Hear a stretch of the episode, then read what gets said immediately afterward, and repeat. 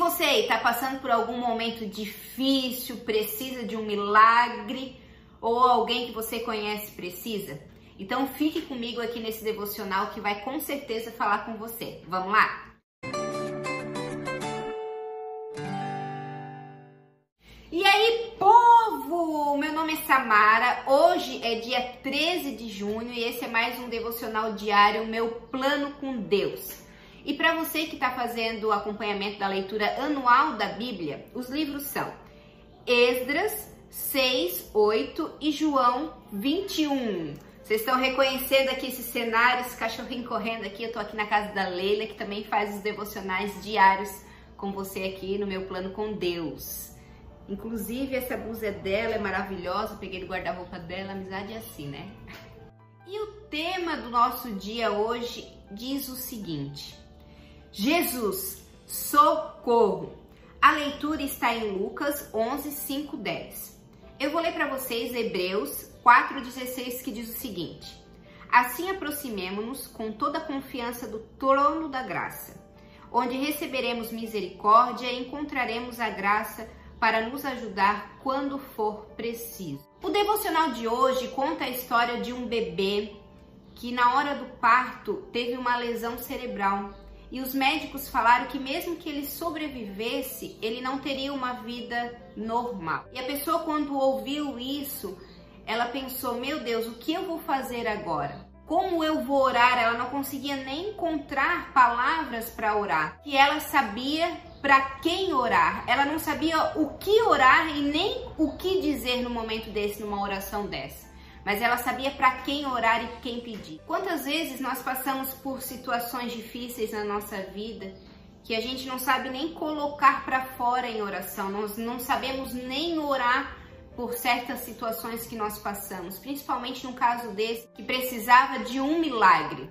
Mas Deus, ele transforma até as nossas lágrimas em palavras. Em Lucas 8, do 49 ao 55, é, conta a história da filha de Jairo que precisava de um milagre. A filha de Jairo, ela estava morta já, então não tinha soluções para a filha de Jairo. E Jesus visitou ela e ela ressuscitou.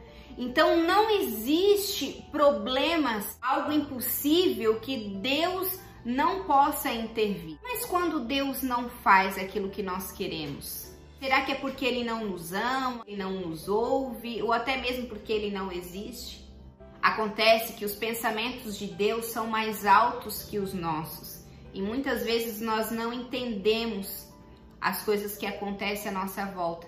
Mas pense comigo, Deus, ele entregou o seu único filho para morrer numa cruz por nós. Jesus passou por muitas situações que vou falar por mim que eu talvez não conseguiria ter passado. Então a vida de Jesus foi um sacrifício. Nós aqui nessa terra também vamos passar por dificuldades, por sacrifícios. Tem horas que nós vamos precisar de milagres, sim.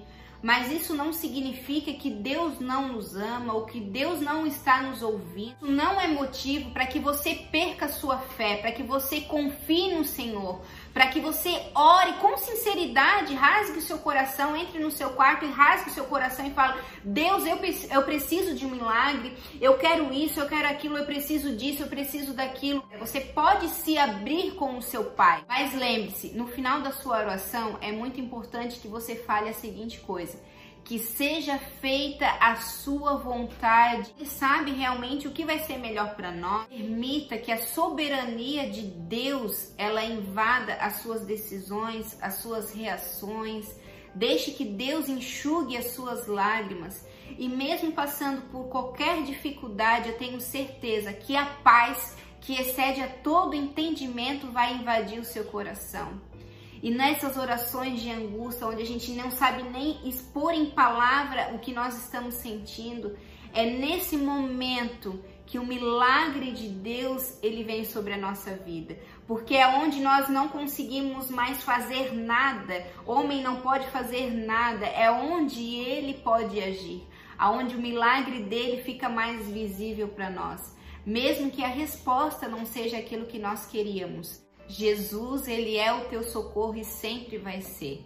Ele é o teu melhor amigo. Não importa o que você esteja passando, Ele estará sempre presente. Basta você buscá-lo e estar atento a ouvir a sua voz. E Ele vai te conduzir em sabedoria e vai trazer essa paz aí para o seu coração. E a resposta que você precisa, não a que você quer, mas é a que você precisa.